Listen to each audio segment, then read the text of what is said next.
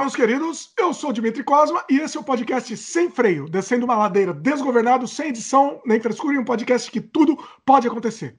E hoje a gente vai conversar com o Diego Freitas, escritor, diretor e produtor. Diego faz parte da nova geração de diretores do cinema e flutua pelas diferentes mídias, gêneros e formas inovadoras de produção cinematográfica, fazendo muito com poucos recursos. Seu mais recente curta, A Volta para Casa, é estrelado por nada mais nada menos que Lima Duarte e passou por grandes festivais nacionais e internacionais de cinema. Destaque também para o seu primeiro longa-metragem, o thriller psicológico O Segredo de Davi. Tudo bom, Diego? E aí, beleza, Dimitri? Beleza. Beleza, a gente tá bom. faz tempo tentar ensaiando aqui, né, pra gente gravar. pois é, foi até te visitar aí no Canadá, pô, mas não rolou. Diego veio aqui no Canadá e não conseguiu. A gente tentou gravar, mas foi uma correria tão grande que não deu, né, Diego? Não, mas tá importante que a gente está aqui agora. Finalmente conseguimos. Deixa eu fazer o jabá antes da, da de começar o bate-papo aqui, porque para tirar logo o jabá da frente. Que a gente está disponível em vídeo no YouTube no canal O Estranho Mundo de Dimitri Cosma, youtube.com/barra Dimitri Cosma, e também em áudio no Spotify, Apple, Google, Anchor, entre outros. Você pode aproveitar também e assinar o feed e ouvir no agregador que você bem entender também. Nossos programas são lançados todas as terças-feiras e se quiser entrar em contato com a gente, você pode comentar na própria página do YouTube ou se você estiver ouvindo em áudio, você pode mandar e-mail para a gente para o semfreiopodcast.gmail.com. É isso. Agora vamos para o papo, Diego. Seguinte, é, você, é, a sua produção é muito típica sua, muito característica. Você consegue fazer com poucos recursos, uma coisa que me, me impressiona muito.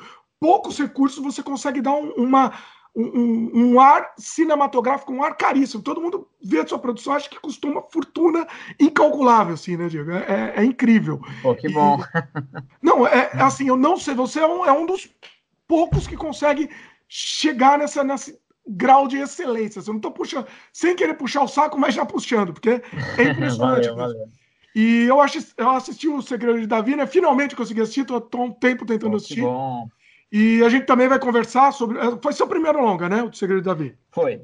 Foi. Foi o primeiro longa, rodamos em 2017. Olha só. A gente vai conversar bastante sobre ele também, mas eu quero falar um pouco, quero voltar um pouco para gente, a gente né, traçar uhum. o seu perfil assim. Como que, como que você produ começou produzindo? Você foi na infância? Como é que foi isso? Conta esse começo aí pra gente. Então, cara, eu acho que desde que eu tinha uns 13 anos de idade, assim, que eu me interesso por cinema e me interesso por produção de vídeo em geral, né? Então, é, desde quando eu consegui um computador que meu irmão comprou, é, acho que 2003, uma coisa dessa, e eu comecei a brincar com as ferramentas de edição e era o começo da internet, do YouTube, na verdade, né? Então, eu vi vídeos de muitas pessoas legais, inclusive de vídeos seus, eu lembro que você fazia curta essa época, né? Continua é. fazendo, na verdade. Mas Continua, é... tá, agora tá, tá, mais difícil, mas estamos ainda, né? Estamos na luta é... Ainda. Não, eu lembro, você fazia seus filmes surreais. É... E eu também que tava fazendo várias coisinhas, tava aprendendo, né? Brincando. E aí eu tinha. No meu, eu tinha um emprego que eu tirava xerox, assim, numa escola, e tinha uma câmera lá, e eu conseguia pegar essa câmera, às vezes, na roubada, assim, e fazer curtinhas com meus amigos. Aquela coisa, cara. Acho que todo mundo começa meio parecido, né? Sim. E, e aí eu comecei a trabalhar com isso com mais ou menos uns 16 anos de idade, que comecei a trabalhar com edição mesmo. Aí eu fui trabalhar com evento, fiz 500 mil casamentos, fiz vídeo de empresa, fiz todo tipo de, de vídeo que tinha, videoclipe, fiz milhões, mas sempre eu, sempre quis ser diretor, né, é, de cinema. E aí, e aí demorou uns bons anos, né, eu fui Aí eu, tinha 27 anos quando. Então, desde os 16 aos 27 foram 12 anos, é isso? 11 anos? 11 anos de, de luta e de batalha para conseguir fazer o primeiro filme. E foi isso, assim. Eu vim de uma cidade pequena, minha família não tem nada a ver com arte. Meu pai é barbeiro, minha mãe é costureira. Então, eu não sei. Eu acho que a internet foi muito importante para mim, assim, para conseguir aprender bastante, conhecer outras pessoas e enfim, acho que foi meio por aí o meu caminho. E a sua formação foi do quê? Sim. Então, quando eu tinha 18 anos, eu consegui uma bolsa de rádio e TV. Ah, então, rádio eu fiz rádio e TV na tá. Fapcom, na faculdade aqui de São Paulo. É... foi isso. É um, o Rádio TV é aquele curso de comunicação que você não se forma em nada. É, uma, é um, um, apanhado geral, né? Assim, a galera pergunta: se você, você conserta rádio e TV agora, eu falo, é por aí, mais ou menos isso. Mas brincadeira, mas. Não, mas acho que dá, é, é interessante porque estava um pouco na. A, apesar de não estar tá diretamente ligado, está um pouco, né? Pelo menos você conseguiu. Não, tá um o que você aprendeu lá, você conseguiu usar alguma coisa?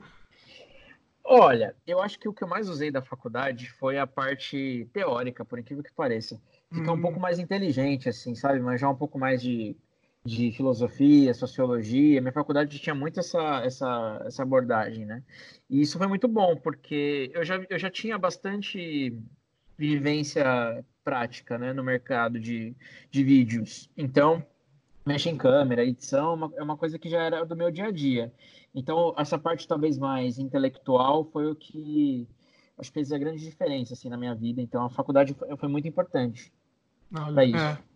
é. Eu, eu, acho que foi parecido comigo também. Não, não, não na prática. Assim, você meio que já entra um pouco sabendo, sabendo, né? Você já tem mais experiência até que alguns professores, inclusive. Pois é, é. não, é, geralmente os professores é, é, eles têm uma acadêmica, né? Então eles formaram e foram fazer mestrado, doutorado, né?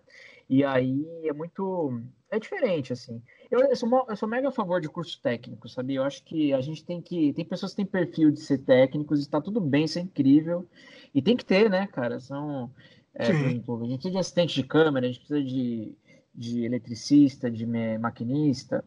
Então, e tem pessoas que têm o um perfil de, de trabalhar com análise crítica, de a parte acadêmica. E aí, para essas pessoas, um bacharelado é muito legal. Mas não é para todo mundo. Eu não acho que precisa para você trabalhar com cinema. É, eu tô, posso estar falando coisas polêmicas que eu não sei. Mas eu acho que. É, não sei se você precisa necessariamente de uma faculdade. Acho que você precisa estudar de alguma forma. Seja uhum. sozinho no YouTube, lendo livros, frequentando é, biblioteca, ou ou fazendo. Na verdade, fazendo é o jeito que mais aprende, na verdade. Né? Fazendo coisa ruim, né? Fazendo muita coisa ruim, errando muito, né? Pois é. Nossa, eu fiz muita coisa ruim, eu fiz barbaridades, assim. Espero que as pessoas nunca vão, vão pesquisar, assim. A coisa ruim parte, que você né, faz, cara? você escolhe as coisas ruins? Tira não, do ar. É... Não, eu, eu tiro do ar. Muita coisa ruim deixei... que eu fiz. Puta, eu deixei tudo. Acho que se alguém ainda um dia quiser fazer uma pesquisa, vão ver que é só uma farsa, assim. Não, a gente vai aprendendo. Eu acho que é legal mostrar o processo também, né? Você vai. Eu, eu também eu, não, eu, acho, eu acho legal também. Tem muita Melhor, coisa. Né? Assim, eu tiro do ar o que eu acho que não, não dá mesmo. Assim, é, tá mais terrível. ou menos, deixa eu. Mas não é legal você ver como que era você naquele ano, naquela época, com aquela idade? O que, que, você, que, que você gostava? O que, que você pensava? Então, eu vejo muito como um, um registro mesmo. Poxa, olha como, olha, olha como eu montava, olha que música que eu escolhia. Por que será que eu pensava isso?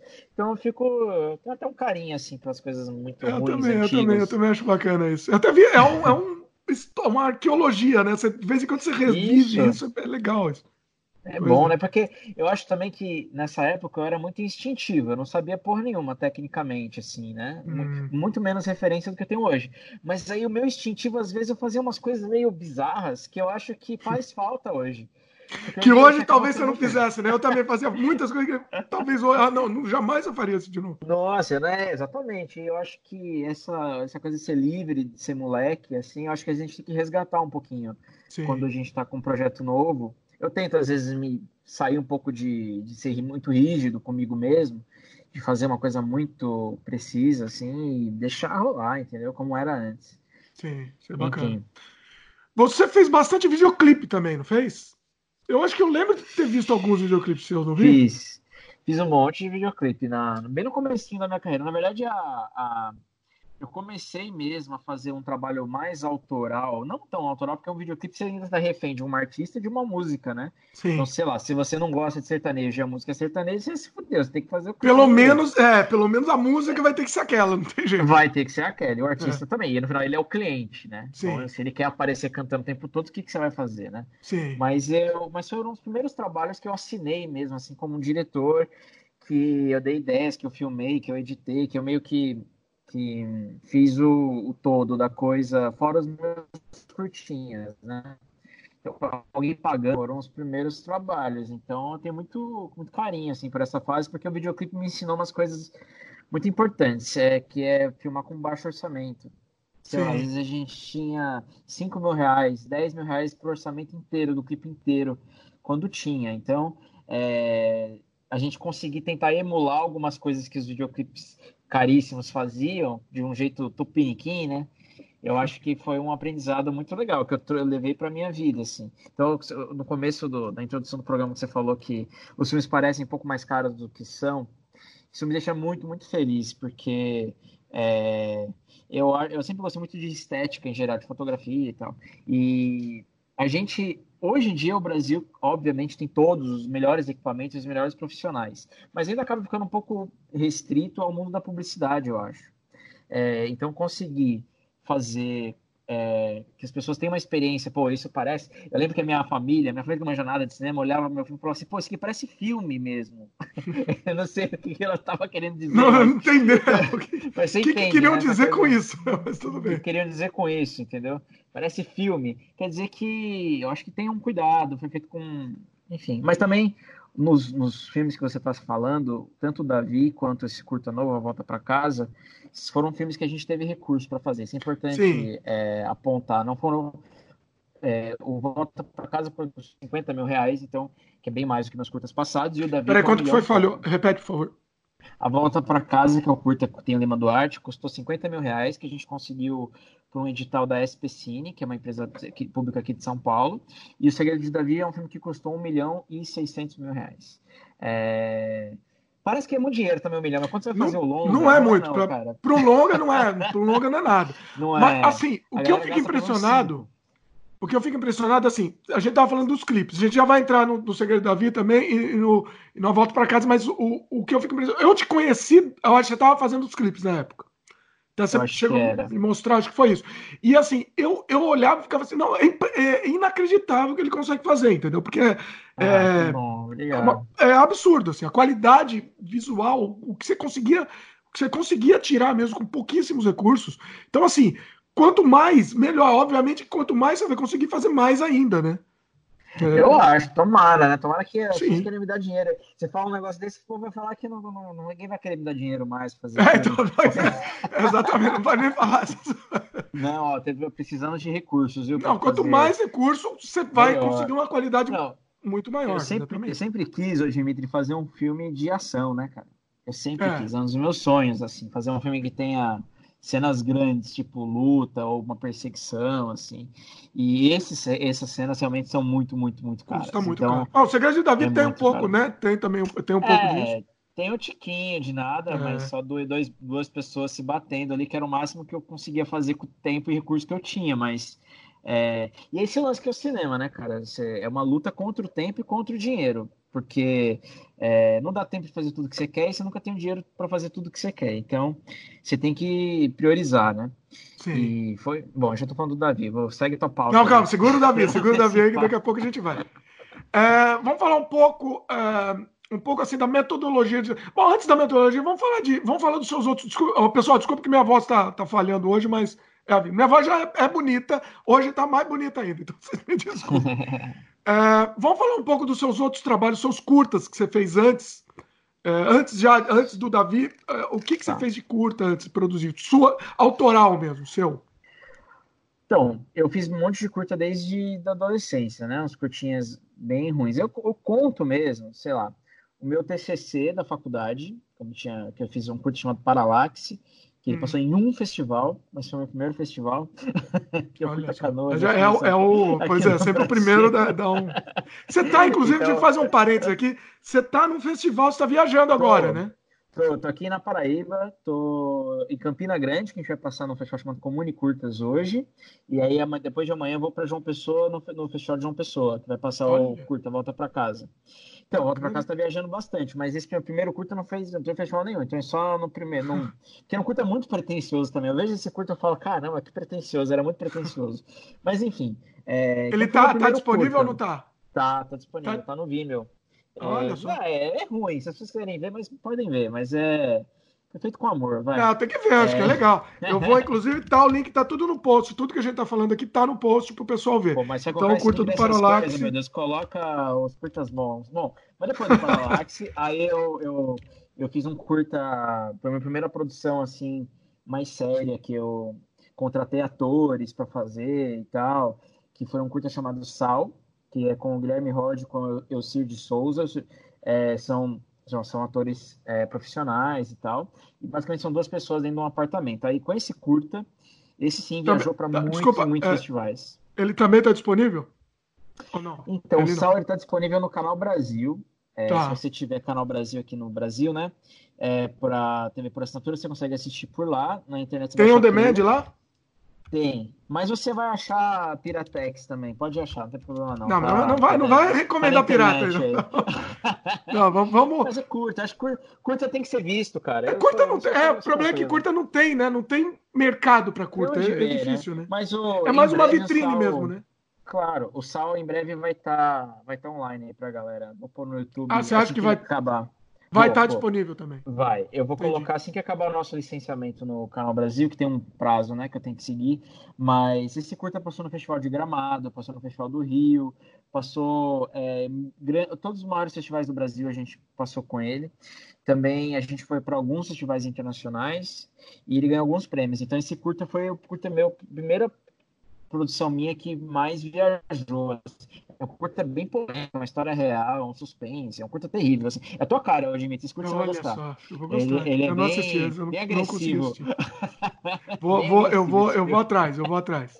Eu não, não eu vou falar que eu vou pirata, não, porque não, eu não vou falar, falar essa barbaridade. Eu, eu vou esperar ser lançado oficialmente. Pronto.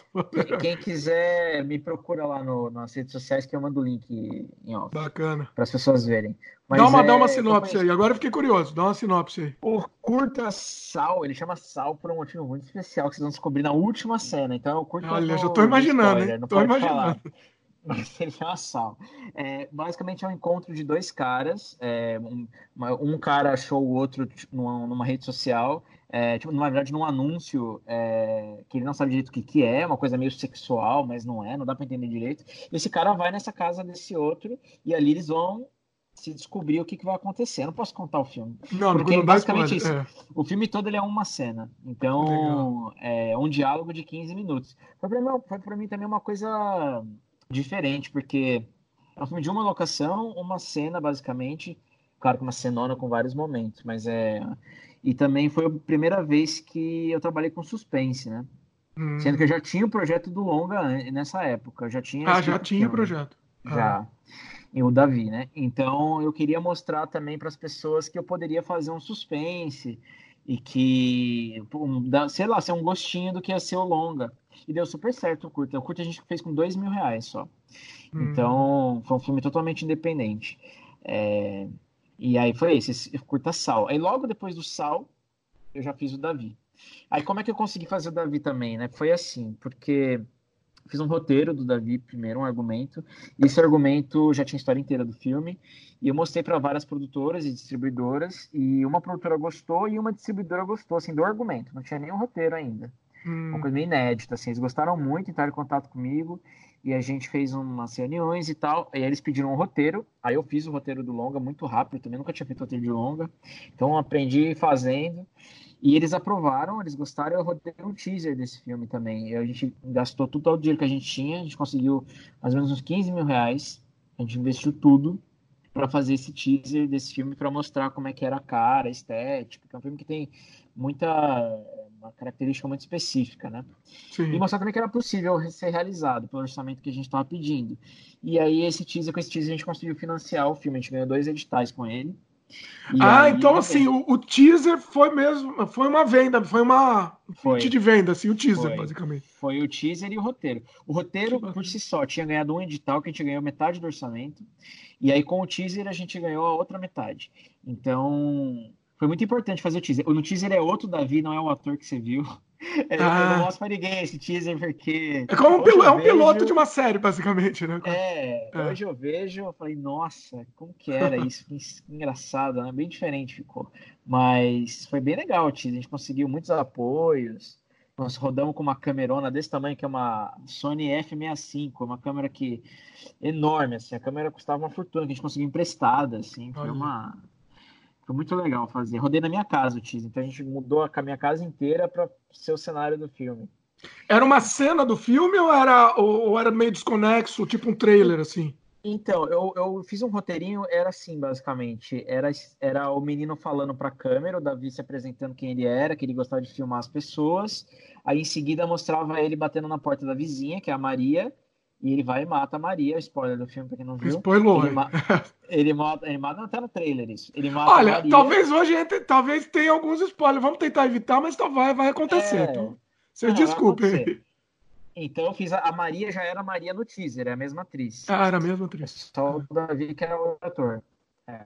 E aí ele mata a Maria e a Maria reaparece para ele, cuidando dele e acaba o teaser. Então meio que é a sinopse do filme.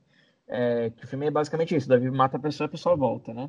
Então é um teaser de dois minutos, aí no final eu fiz um clipe assim, com cenas macabras de sangue, tá? meio American Horror Story, assim para mostrar meio que o uhum. clima, e foi isso. Eu vou te mandar o teaser depois. Eu vou, eu vou deixar esse teaser. Eu não sei se eu posso deixar esse teaser público por conta do outro Davi, porque o outro Davi. Ah, tá. Não viu, é, vai confundir, né? Fica meio. É, é, é meio estranho. Se eu posso fazer juridicamente. É, pode também. Mas, mas eu queria muito mostrar para as pessoas que viram o filme, para ver de onde ele veio, né? Esse é legal. É, a origem, né? do filme, saber de onde veio.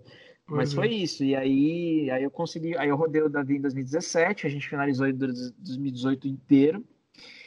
Foi muito tempo para finalizar, porque a gente não tinha dinheiro para fazer a. Então a gente fez eu e um menino que eu conheci no YouTube, que é o Fabrício. Você deve lembrar dele, Fabrício Rabachim, que ele fez um monte de vídeo de efeito especial. É, bem da nossa época de YouTube que a gente falava, é, o Fabrício já era famosinho. E eu trouxe ele para o projeto. Então o Fabrício que fez todos os efeitos do filme.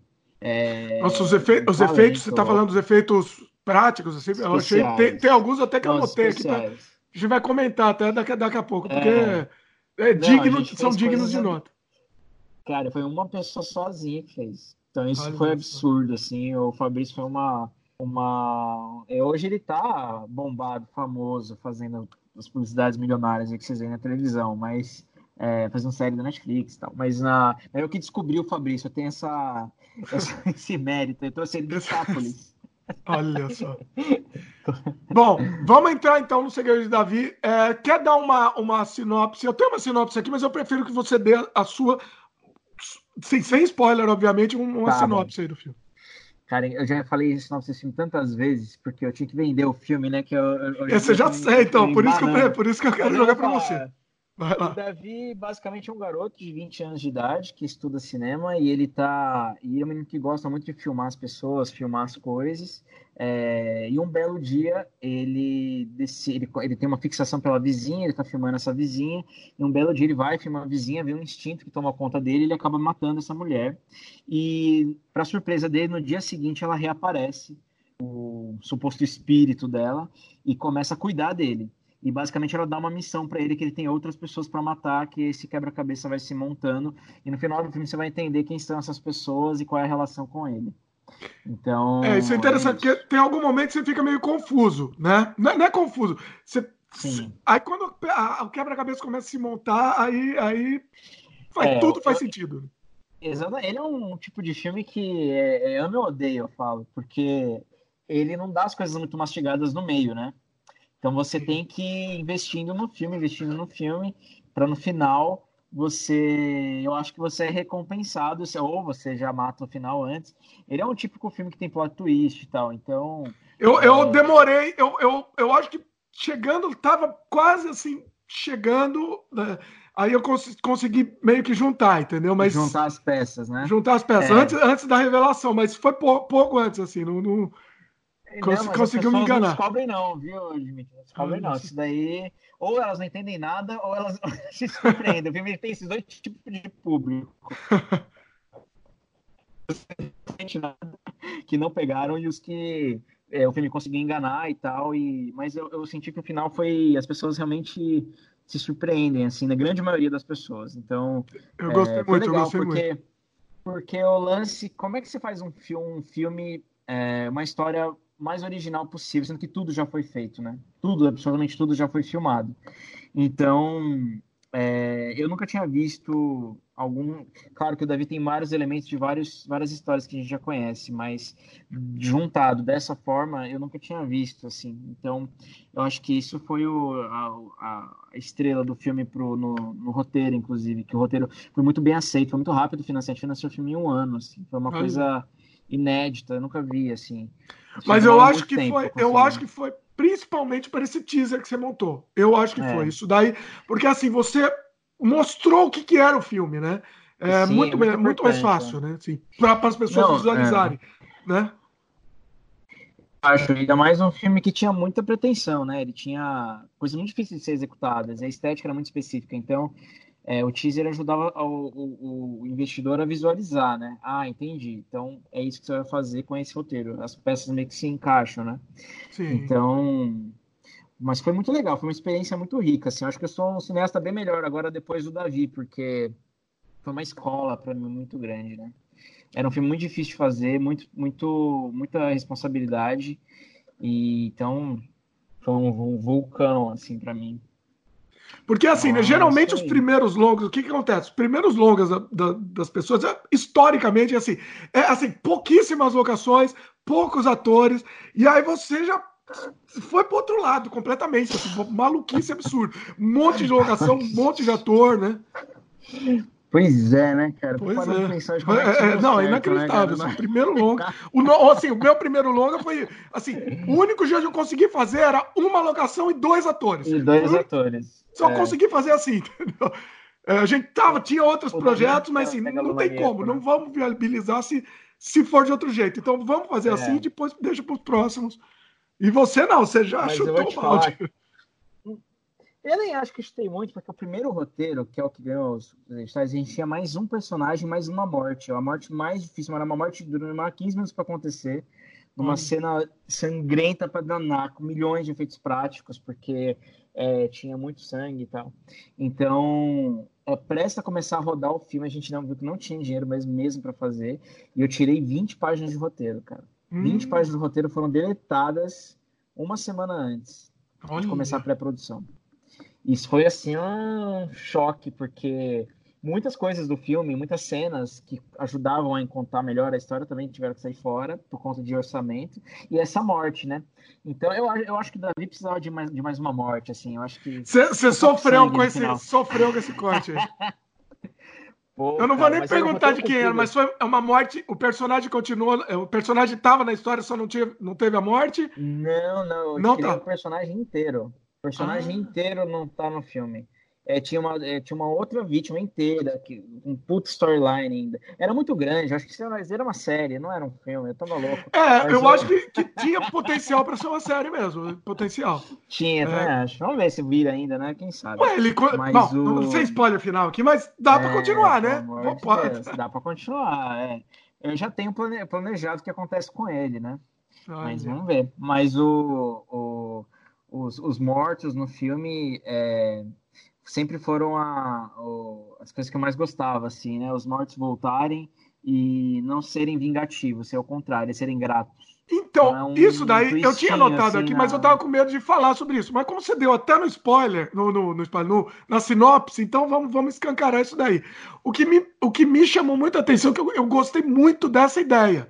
Foi uma ideia que eu, eu não sei Sim. se eu. Eu não, não me lembro de ter visto.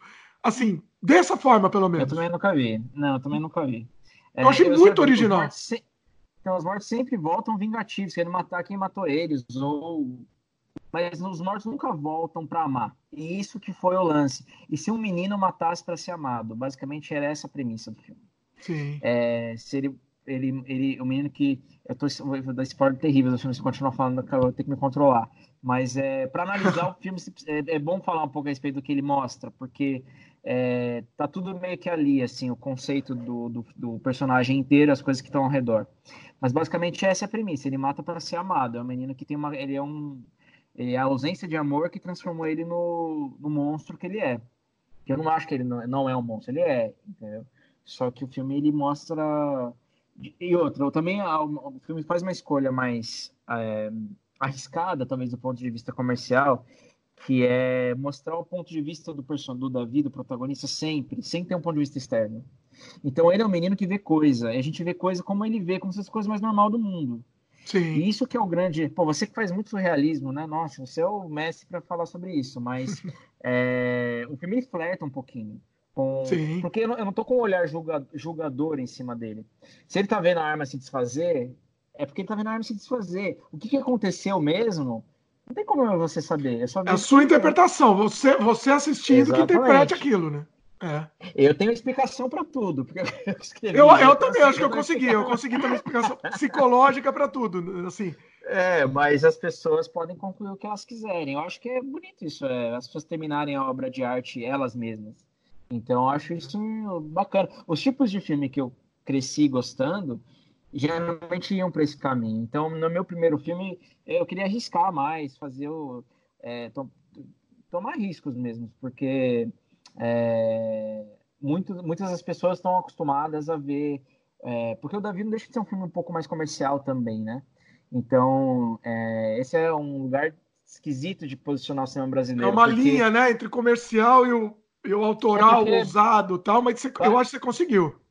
Mas basicamente é assim, se você tem que ser, se for comercial, você tem que ser mega comercial, né? Você tem que fazer uma coisa muito simples, muito convencional, é, é, ter um texto mais expositivo, enfim. E se você fazer uma coisa de autor, aí é uma maluquice completa e ou uma ou filmes com abordagem social forte, que discutem temas mais pungentes. Então, um filme que olha para um assassino, para um olhar psicológico, que flerta com o surreal, mas ainda assim tem uma história com, de uma forma mais convencional, no sentido de estrutura, é, é uma, ele fica meio esquisito nesse meio termo, entendeu? Isso é coisa que cinemas de outros países fazem de uma forma mais consistente, eu acho. Existem filmes de todo, todo tipo, assim, sabe? Então, o Brasil, nos últimos anos, eu acho que, enquanto existia cinema ainda, né, antes dessa catástrofe que é o é, atual, é. mas enquanto a galera fazia, a gente começou a ocupar esse espaço, que são dos filmes que é, é, ainda que tenha uma embalagem mais comercial, uma embalagem para o grande público, que ainda eram filmes com conteúdo, com reflexão, com, enfim, você, fazer você pensar um pouco. Então, a gente fez vários filmes assim recentes. Eu acho que o Davi ele veio nessa onda, assim. Então, é isso, eu acho. Você considera que, que O Segredo de Davi seja um filme, sei lá, de pós-horror, por exemplo? Vamos rotular, tentar rotular, assim, é, é muito complicado rotular as coisas, mas você considera? O que, que você acha? Então, cara, esse termo, esse termo, esse termo do pós-horror, ele é muito criticado pela galera, né? Porque... Sim. Pessoal, o pessoal reclama. Eu, entendo. Eu já fiz um programa, reclama. inclusive, com a, com a Geisla Fernandes, que ela arrebentou Destruiu, esse, né? título, assim. Era um programa sobre é... isso. É porque é um jeito de pegar o terror e deixá-lo é, gourmetizar, né? Ah, existe um terror que é, que é bom. É esse, o outro é, é. ruim. Não. É, o bebê de Rosemary é pós-terror, então? É considerado, na verdade é considerado. É considerado também? É considerado. Então, eu, só acho, eu acho que é uma vertente, é um tipo de terror como tem milhões de outros. Mas é, depende, se você quer dizer que o pós-terror seja um filme que tenha que não tenha, por exemplo, sustos fáceis ou que ele não seja ou que a violência seja o grande X da questão, a, a, eu digo a, a, a parte gráfica, é, e sim um aspecto mais psicológico, algum aspecto mais filosófico, sim. Mas eu, eu também não acho que esse termo pós-terror seja. Eu acho que o Davi ele tem. Eu acho que, primeiro, eu não acho que o Davi ele tem um gênero só. E eu acho que isso é uma bobagem também. Você colocar o filme numa caixinha. Ah, esse filme é um drama, esse filme é um suspense, blá blá blá. É, eu entendo que gênero é um lugar que você cumpre certas, é, certas regras para você se encaixar num, num, num, produto esperado, né? Pô, eu vou ver um filme de terror, eu já sei o que esperar. Então eu acho que é um guia até de consumo para mim. É, o Davi ele não é isso. O Davi ele tem flerta com terror, sim. Ele flerta com drama. Ele flerta um pouquinho com surrealismo. Ele flerta com até um, romance adolescente. Um monte de coisa, né, cara? Então eu não sei se consigo colocar ele numa caixinha assim. É... Mas ele, é, ele é um filme de crime no final, né? Ele é um filme de, de suspense, mas acima de tudo, né? Eu chamo ele de suspense psicológico, porque eu acho que já que é para dar um nome, vamos dar um Você nome que eu acho que tem, mais tem a ver. Acho que é, é eu, eu, eu, acho que sim. Eu acho que sim também. Não, porque Mas assim, não tem é, no, no né? Brasil você sabe que se, se falar que um, que um filme é de terror, acabou, né? Metade do público já vai embora. A pessoa não. não é, é o preconceito também contra isso. E, e mas é. Não, e não é terror, porque não sei, eu não sei, eu não sei também. Esse negócio de enquadrar é muito complicado. Rotular, né? É, é, eu deixo isso daí para os caras que fizeram bacharelado, é, mestrado e doutorado. Eles devem ser mais inteligentes que eu para é, colocar numa estante e falar por que, que chama isso ou por que, que chama aquilo. Eu não estou muito interessado nisso, eu mais em fazer é. mesmo. É, eu acho, que, eu, eu acho que, que eu... tem que contar a história que você, você tá, quer contar, né? Não, não interessa o gênero. Isso, isso usando, é. usando elementos de filmes que contaram, talvez, é, que já atingiram objetivos parecidos com o que você quer atingir. Então é sempre por aí, né? Eu Sim. acho que a história sempre parte de uma motivação pessoal e aí você vai para a forma, né, para a parte técnica da história, que aí você tem que buscar é, pessoas que já fizeram isso antes de você, entendeu? Que tem milhões de pessoas, em grandes pessoas, e se for 10% do que elas já conseguiram, já está ótimo. Então, é, eu acho que é isso. E eu procuro também, ô, Dimitri, fazer hum. um, um, cinema. Eu, eu caminhei, eu vi esse curta novo. Você não chegou a ver, né? O curta novo. Não cheguei. Né? É um drama. Esse é um Peraí, mas já vai entrar. Vamos, vamos só mais um pouquinho do Davi, oh, mais um comentário. Calma aí, Diego. Calma aí, perguntei, perguntei, perguntei. A gente vai entrar também. Uh, uh, calma aí. É que o Diego fica empolgado com o novo trabalho. Calma aí, vamos, vamos pro Davi mais um pouquinho. Aí a gente, a gente já vai para ele. Beleza? Beleza. Uh, uma coisa interessante, você falou das cenas, né? Das cenas de, de, de efeitos, por exemplo. Eu anotei aqui, porque assim, uma das. Eu achei uma cena icônica, uma cena me lembra, lembra muito aquela cena icônica do Irreversível. E eu achei muito bem feita. Muito, ficou muito bem feita de você. Eu acho que foi mais bem feita a do Davi do que a do, do Irreversível. não, não. Ficou, ficou muito boa. Eu voltei várias ah, vezes para ver a cena. Obrigado. Essa cena foi um sonho que a gente teve, Fabrício. É, de fazer é, um, uma cena mais explícita de violência, um amassado na cara, né? É, o cara bate, a, mata um cara amassando a cara. Essa cena também relance dela no trailer. É, e te, é, parece do Irreversível e parece do Labirinto do Fauno. Não sei também, se você lembra. Verdade. Também foram.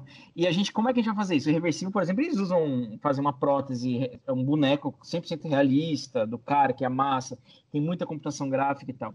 O Davi, a gente não tinha dinheiro para fazer esse boneco, mas a gente tinha o Fabrício eu e o Fabrício ficamos três meses nas madrugadas na casa dele, num quarto, fazendo, desenhando sanguinho por sanguinho no Photoshop, colocando, Olha. fizemos um molde 3D da cara do ator, com modelagem. Então a cena inteira é computação gráfica. A cara dele ah, é? inteira é computação gráfica, a garrafa é computação gráfica, a garrafa não existe também. Porque hum. não tem como encostar, né? É uma, uh, Sim, você não tem, a, é, não tem o impacto. Isso. É. Então a gente, a gente fez tudo isso, foi a cena mais trabalhosa do filme a mais Nossa. difícil de fazer, que a gente levou mais tempo.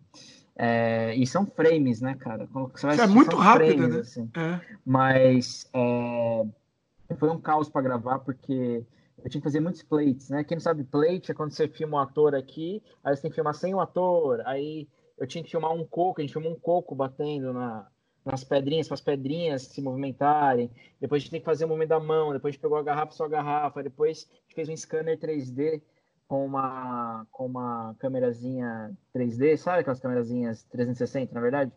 É, de toda a cena, com o ator deitado, com a luz certa, a gente teve que iluminar tudo para dar mais pixels pro. Pixels não, melhorar os pixels pro Fabrício, etc. É muito, foi muito trabalhoso. Olha. A gente fez só eu e o Fabrício, basicamente. O Fabrício, obviamente, com a parte do talento e a técnica dele. E é isso. Então foi uma cena que a gente quis muito fazer, homenageando esses dois filmes, o Labirinto Fauno, que tem essa cena, e o Irreversível, que tem essa cena. A gente queria dar a nossa versão de uma garrafa amassando na cara de alguém. Ficou incrível, incrível, bom, né? incrível. Pois é, é eu sou muito, orgulhoso, sou muito orgulhoso também dessa, do jeito que ficou assim essa cena. Outra coisa interessante também, eu, eu fiz algumas anotações só de, de tópicos aqui para gente, uhum. a gente comentar aqui. O, as atuações, eu achei, achei atuações muito boas, assim, muito natural, muito todo mundo muito natural. Que né? bom. A gente fez muito teste para achar o Davi. Foi, eu fiz, testei mais de 100 atores iguais a ele, só com a mesma cara. Ah, todo mundo parecido. Todo mundo que tem essa cara do, fez teste para esse filme. Uhum. E aí eu não achava, não achava, não achava. Dar três meses para filmar. Aí eu vi o Nicolas na televisão, eu vi ele fazendo uma cena numa novela. E aí eu não fiz teste nenhum, liguei pra ele convidei ele fazer o filme. tipo, bizarro, né? O cara não. no enfim, né? os produtores ficaram loucos, mas eu senti um instinto que tinha que ser ele e tal. Eu acho que é o risco, um... né? É o risco, mas um... você sabe que. É, é exatamente. Não, o nosso foi assim também. Ele... O nosso a gente tinha, tinha os dois atores, né? É, é tá, a, a, a menina estava na novela, também a, a, a, nossa minha produtora conhecia ela tal. Falou, não, é perfeita para tu, não vamos nem fazer teste também. Ponto. Bora, né? É, mas é, é. o é, é, é aquela coisa, você tem que ter que confiar no instinto, né? É, e eu achei que eu peguei indica, é, é, recomendações dele, que era muito sério. E aí eu fui bater um pouco com ele, ele amou o roteiro, ele amou o filme, ele tava querendo fazer aquele filme. E, e a empolgação também ajuda, né, cara? Quando o ator tá na sua, né? Tá na vibe e estava querendo se desafiar, porque é um papel muito difícil. Ele estava fazendo uma série de galãs na televisão, né? É, personagens bonzinhos e tal. Então ia ser uma coisa muito diferente para ele.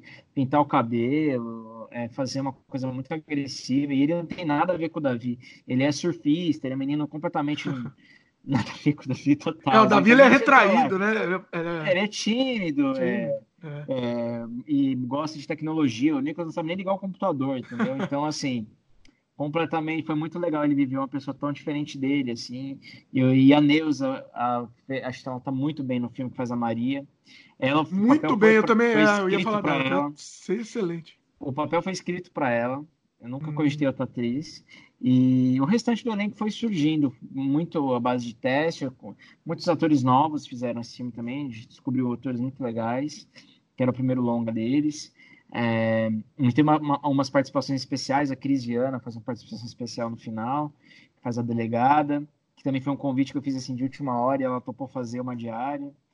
Então, é isso, cara. Foi. Muito bom. Foi, e eu ensaiei com o Nicolas um mês também, né? Então a gente ficou um mês, oito horas por dia ensaiando o filme. Então ah. gente, eu fiz o filme no celular antes. Isso é uma coisa legal de métodos hum. das atuações.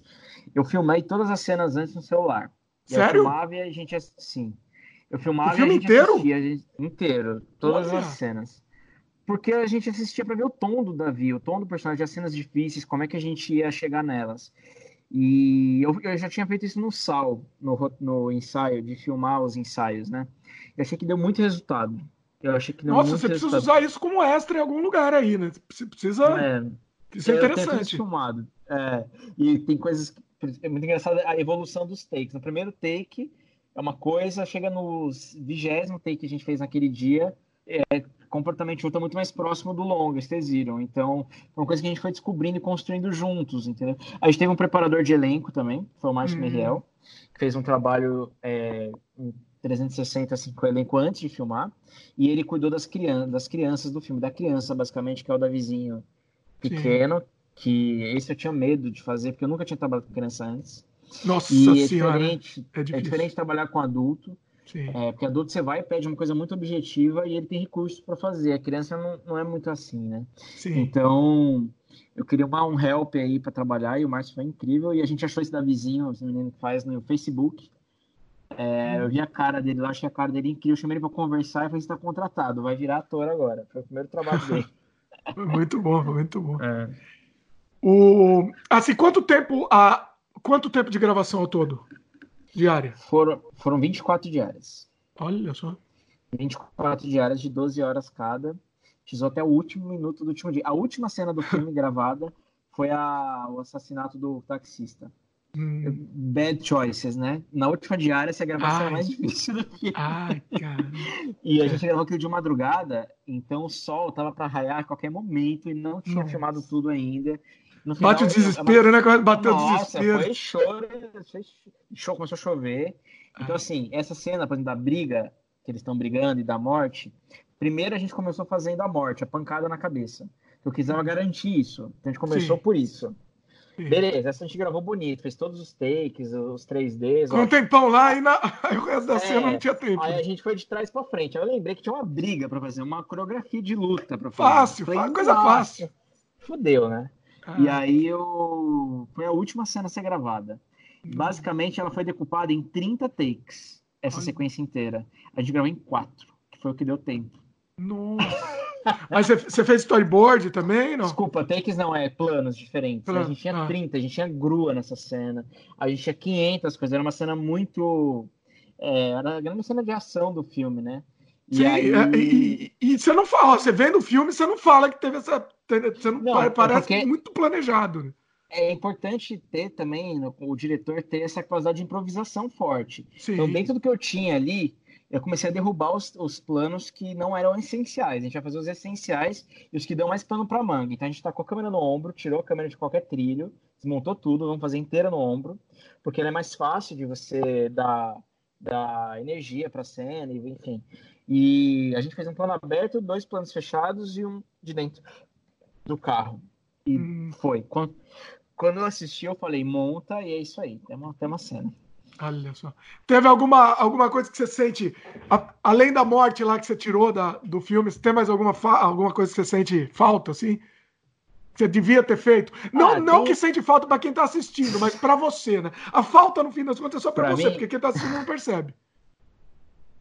Não, cara, sempre tem, né? Eu, eu... Foi uma história engraçada de coisa que não é errado em filmagem é que a cena final, aquela que tem a revelação, que eles estão ali naquela casa do passado. Ah, mas não fala revelação aí, não, não conta. Ah. Não, não vou contar, mas que tem que tá toda esfumaçada, sabe? Que tá em ah. de fumaça. Sim. É, a, gente foi pra, a gente foi pra Paranapiacaba pra filmar isso, que é um lugar que tem aqui em Santo André, que é só neblina.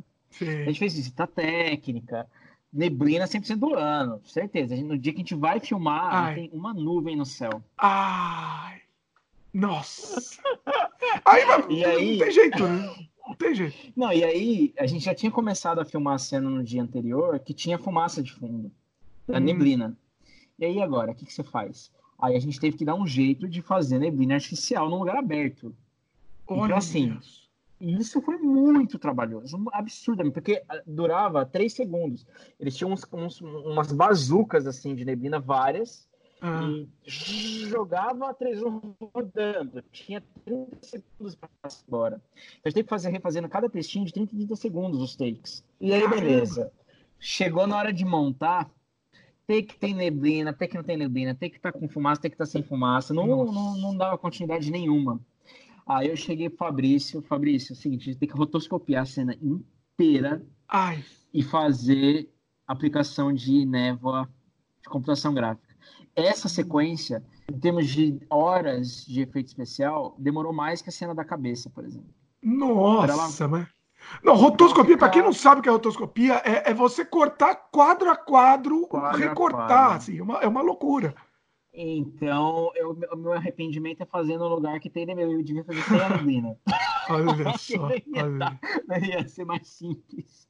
Nossa Mas tem ideia, esse dia a gente estourou a diária, a gente deixou de filmar uma cena que é a cena que tá todos os espíritos, é, não sei se é spoiler isso, que a câmera tá na mesa, a câmera tá por cima da mesa e vai até ele. Essa não era nessa casa, era na parte externa ainda. A câmera fazia um giro e ia revelando todo mundo. Mas é, aquela cena que tem, que, que inclusive tem vários flashbacks durante o filme, né? Que fica aparecendo. Isso. É. E aí a gente fez ela dentro da casa, naquela mesa, todo mundo sentado na mesa e a câmera. Então ficou até melhor, eu acho. Você tem é. coisas que vem no filme que, que são melhores. Mas o filme, por exemplo, a gente fez em estúdio. A casa do Davi estúdio, a casa da Maria estúdio, foi tudo construído. Ah, então, uma coisa também que a gente queria muito fazer, porque ela não tem uma arquitetura convencional, né? Então, ela tem planos ali que não conseguiria fazer numa locação. Planos é, zenital, que é aquele de cima, que não, precisa, não pode ter teto para fazer aquilo. Tem vários planos que a gente tirava a parede, enfiava até da parede. Então, o estúdio ele dá umas, umas vantagens que, que né, que, enfim. É, tá vendo? Aí não tem jeito, tá vendo? Quando a gente fala de dinheiro, fazer sem dinheiro com, essa é a diferença, né? Essa é Vai diferente. fazer diferença. Conseguir estúdio de graça ainda para conseguir fazer em cenário. É, locação não ia ser o mesmo resultado estético, ia ser mais é, eu adorei chamar em estúdio, cara. Não sei se você já teve essa oportunidade, mas é, foi a minha primeira vez, né? E você não tem cachorro latino, você tem concentração total, você tem um horário comercial normal, todo mundo chega, trabalha, almoça, vai embora. Você faz dia, faz noite, faz qualquer coisa. Então, é. É, eu acho que a gente ficou muito mais com o tempo, muito, muito mais qualidade para focar no filme mesmo, do que Sim. no entorno. Você não tem interferência externa, né? Vamos falar é. um pouco da, da edição também, que eu achei excelente, assim, eu achei muito dinâmico, né? O filme em nenhum Jura, momento ele, ele se arrasta, o filme ele, ele flui, você, você quer continuar, né? Você, você não quer que o filme termine, você quer ver mais ainda, porque é muito bom. Pô, que bom, cara. É, eu montei o filme junto com o Luiz, é, a gente montou ele enquanto tava filmando ainda. Começou a montar, gente, tipo assim, eu, eu filmava, a diária, chegava na minha casa, o Luiz estava na minha casa e o Luiz ia montando a sequência do jeito que eu tinha decupado. Hum. E aí, depois que a gente, ele montou todas essas pré-sequências, eu fui lá e montei o filme em si, né? O quebra-cabeça ali. Hum. É... Mas foi muito difícil essa montagem, porque ele tem várias, vários flashbacks, né, cara, que vão se repetindo. E os flashbacks vão sendo contados de forma diferente também, no meio do filme. É... Eu gosto. É, então, ele é muito. É, é, então, se não for muito montado, essa, esse lance de ter o um segredo mesmo, se não for muito bem montado e, e, contado, ele você se perde.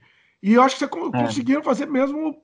Ele fluiu, você entende. Bom, eu não sei, você falou que tem gente que não entende. Eu, não, pra mim, eu entendi. Eu acho que fluiu bem, assim. Mas, cara, é muito louco você. Quando você vai pro, pro filme pro mundo, né? E o mundo vai receber aquilo que para você é tão claro, é tão óbvio. É, muitas cenas eu até. Não, isso aqui tá óbvio demais. Nossa, preciso tá, tá ridículo, de tão besta que tá.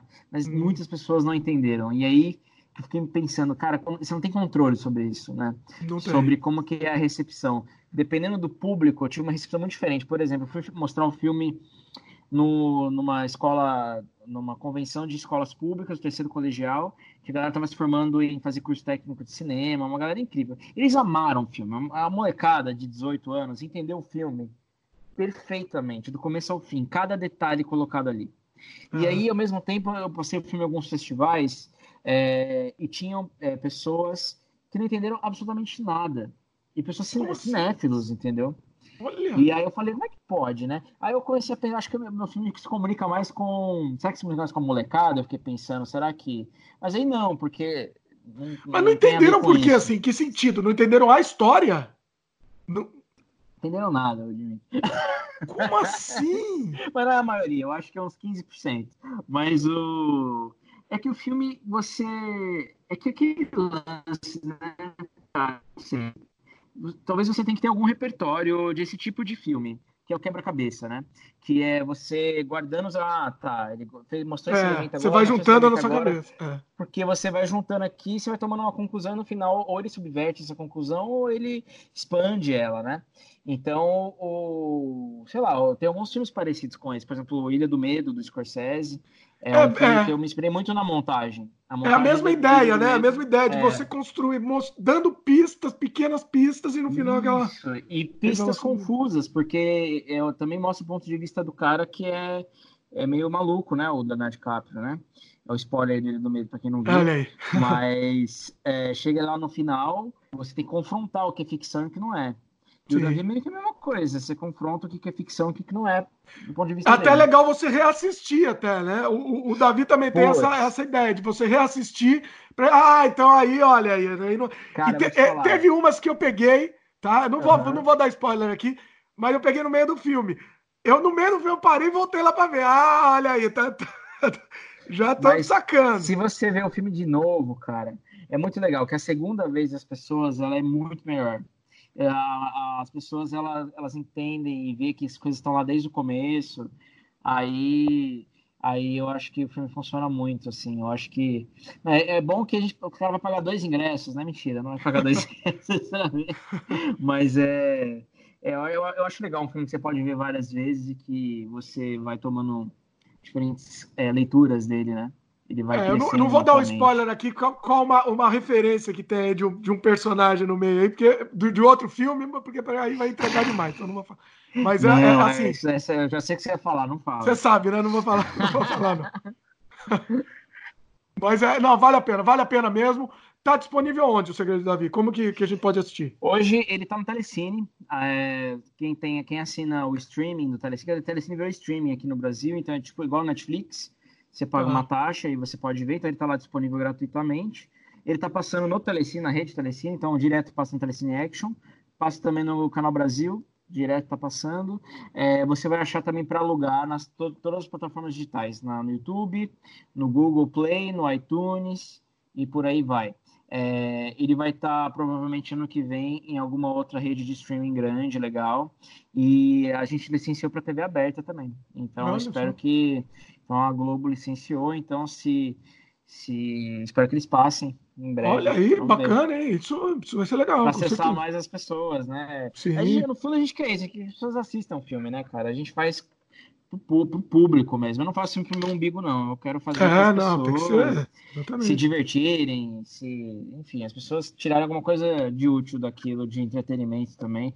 Eu não sou nada contra entretenimento, cara. Eu acho importante pra caramba as pessoas é, pensarem, mas também se entreterem e tal, se emocionarem. É, eu acho que você conseguiu no, no, Davi, principalmente, você conseguiu fazer esses dois. Né? Tem, tem essa coisa, tem essa reflexão e tem também tem entretenimento puro, né? Também. É isso que eu, tem, eu gostei, assim, bem bacana. Você conseguiu transitar pelos dois caminhos aí. Muito bom. Valeu, Dimitri. Muito bom, bom. vamos para a volta para casa, então? Você, você, daqui a pouco tem que ah, sair, que tá, tá, tá, no meio do festival aí. Eu vou mostrar a volta para casa hoje. É, Olha aí. É, e, assim, casa, filme... Fala, fala, um pouco da. Fala, dá uma, dá uma, um overview do filme aí pra gente. Então, Volta para Casa começou com eu tenho um amigo que é o Guilherme Rocha, que fez meu curta Sal. É, a gente estava num sítio e ele teve uma ideia de um filme sobre um velhinho que está numa casa de repouso. É, e eu me conectei muito com a história, porque meu pai era, era meu pai já é falecido, ele morreu com 89 anos, então eu cresci com um pai velho, né? Então, falar sobre velhice é uma coisa que eu sempre quis falar aqui dentro de mim. Então, é, me tocou muito essa história e aí eu roteirizei ela junto com um amigo, que é o Diego Olivares, e a gente ganhou um edital da SPCine com esse roteiro. E aí a gente falou assim, quem vai fazer agora um velhinho de 89 anos? Eu falei, vai ser o Lima Duarte, né? Joguei, né? Aleatório, assim. Joguei. O não a gente já tem, né? Não, não, rapaz, é um rapaz modesto, né? Vocês percebem que é modesto. Não, é porque é engraçado. Porque, primeiro, que não? Às vezes ele tá lá. Ou não, você já tem, é isso. curta. E, enfim, a gente conseguiu um, um, conhecido nosso que era amigo, um amigo nosso, é, é, já tinha trabalhado com ele, fez uma amostra dele, tinha um contato, e aí ele conseguiu pra gente mostrar o roteiro para ele, tomar um café da manhã. A gente mostrou o roteiro. Na verdade, ele me pediu para contar o filme, ele não leu nada. E, e, ele amou o roteiro e a gente filmou. Ele topou fazer o curta, né? Que, então foi uma coisa incrível pra gente. Foi, e ele foi muito legal, ele foi um cara muito bacana. E a gente filmou no Asilo Real. Então o Lima Duarte contracenando com velhinhos não atores, aliás, atores não profissionais. E, e é um filme muito emocionante, muito bonito. É... Não tem nada a ver com o Davi, engraçado. Mas tem, assim, se você, se você reparar, eu, eu consigo ver algumas similaridades de estilo, assim. Que é uma coisa que eu não consigo mudar, assim. Eu sempre é, o estilo vai ser o seu, né? A linguagem é a é, sua. É. Mas é um filme bem, bem, bem sensível, assim. Ele é bem... É, o fato de trabalhar com não atores já é muito diferente do Davi. O Davi é muito rígido, né? ele é muito marcado e tal. E esse ele tem uma, leve, uma, uma, espontaneidade, uma leveza e tal. E aí é o, é o Guilherme e o Lima Duarte contra a cena. Basicamente é um velhinho que está esperando a família vir buscar ele no dia de Páscoa. É, para passar o feriado com a família, para sair dessa casa de repouso, e ninguém vai buscar ele, ele fica lá sozinho. E aí o jardineiro do lugar resolve dar uma carona para ele. Por isso chama Volta para Casa, e é o processo dele voltar para casa dele. E o filme também tem um final surpresa. Esse ah. é o filme que tem a menor recepção que eu já fiz na vida. Assim, a gente mostra ele nos festivais e as pessoas se conectam muito, metade da plateia chora. Isso para mim é é muito legal quando você vê as pessoas se, import... se conectando, sabe, com, a, com aquele material, e isso é muito bonito de ver. Então, é isso, eu traí o movimento, não fiz um outro filme de terror. Então... não, mas é que tá. É, é, isso que é legal, entendeu? Você não tem que ter. Eu acho que não tá, tem que estar tá preso no estilo, entendeu? Tem que fazer o que tiver é, não é minha, Exatamente, não é minha cara também, porque eu não só vejo filme de terror e suspense, eu vejo. E o Davi também tem muitos momentos, né? Então, é... sei lá, você pega o Ridley Scott, você pega o que começou é, com Alien, né? Fez depois é, Blade Runner, que é uma, um sci-fi, mas ele fez também várias outras coisas de outros caminhos. Você pega o próprio James Cameron, por exemplo, também com, começou com cinema fantástico, né? Fez Titanic, que é um, um belo Romeo e Julieta.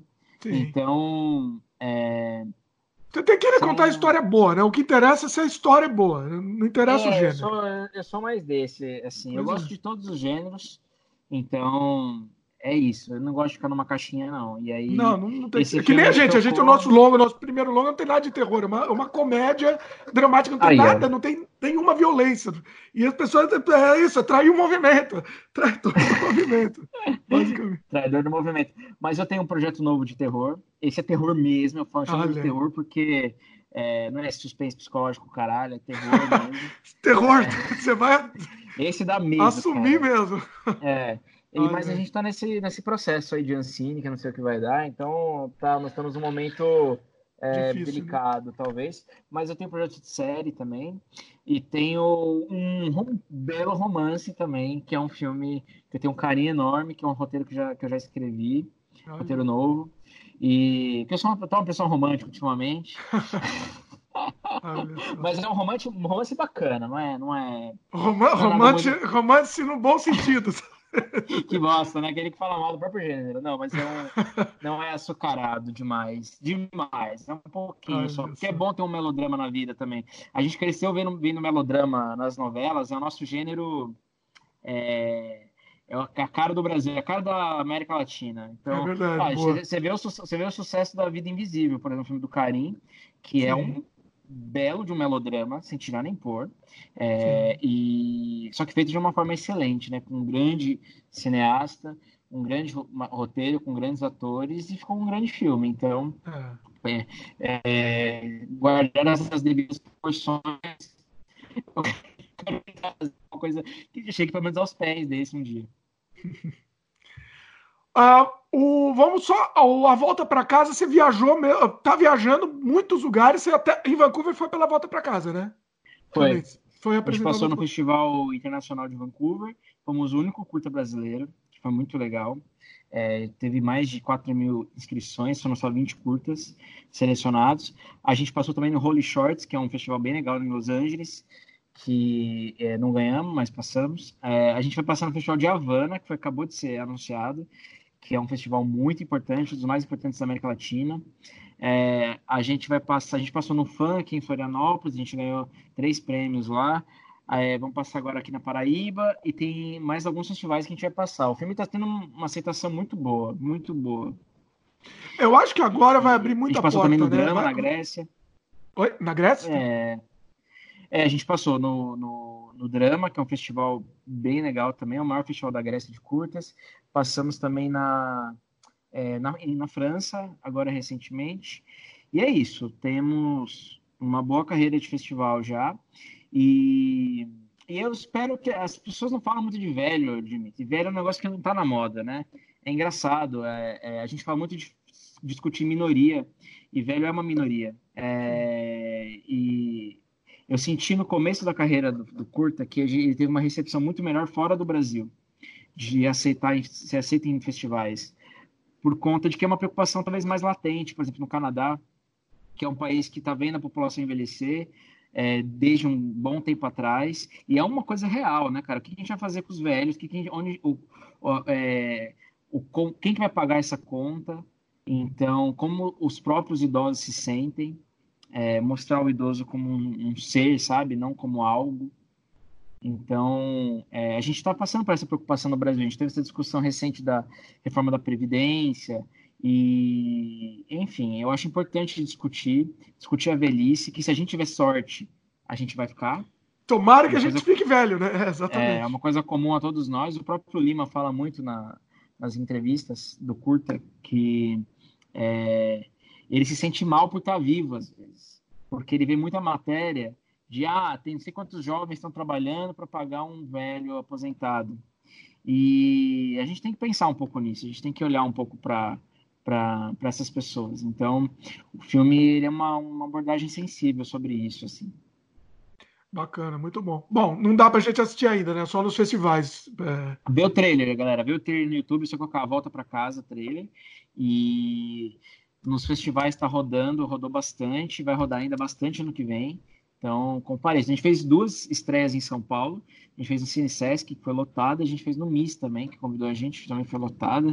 Então, é, é muito difícil ver curta, né, cara? É muito, pena. muito restrito, é, né? Mas a gente vai pôr ele na internet muito, muito em breve. É, quando, quero... quando precisa primeiro ir nessa. É, é o ciclo, né? Precisa terminar é o ciclo. O ciclo, é. o ciclo dos festivais tem que. É, que é importante, porque para o filme ganhar alguma a, ganhar a visibilidade dele, o festival é um lugar, é um espaço importante para para fazer a carreira do filme acontecer melhor e tal. E, enfim. Mas ele vai pra é. internet com certeza, os dois, o Sal e o Volta para Casa. E festival, festival, assim, festival não dá dinheiro, mas dá a projeção, né? Você, é, é para os futuros projetos, você, né? É um, é um cartão de visita, né? Essa é a sua ideia, aí. né? Eu acho que também festival é um lugar que você encontra pessoas é, parecidas com você, né? Outros realizadores. E é muito legal conversar com a galera que está produzindo, né, cara? Que está dirigindo os seus próprios filmes, compartilhar os desafios, fazer a sua network, fazer a sua, sei lá, o seu, seu, seu clã ali, sabe? Porque eu acho que a gente tem que se unir nesse momento de que a nossa cultura está sendo tão desvalorizada. A gente tem que mostrar que a gente é competente, que a gente faz coisas legais, que a gente pode produzir e tal. Então, o, o festival é um espaço de encontro. É muito importante a gente se encontrar, né, cara? É cada um com a tua bolha ali e a gente não troca ideia, né? Sim, sim, com certeza. Bom, Diego, tinha, uma, tinha mais algumas perguntas aqui, mas eu sei que você está corrido aí, então vamos. Melhor a gente encerrar, vai, depois futuramente a gente faz outro. Não, a gente faz outro, com certeza. Tá, tá na correria aí, não, não, vou, não vou te segurar mais. Bom, deixa um jabá aí para que jabá que você quer deixar aí para o pessoal, o que para o pessoal prestigiar, que Bom, que... o que quiser assistir o Segredo de Davi, acessa lá no Telecine Streaming ou nas plataformas digitais, Google, YouTube, Apple.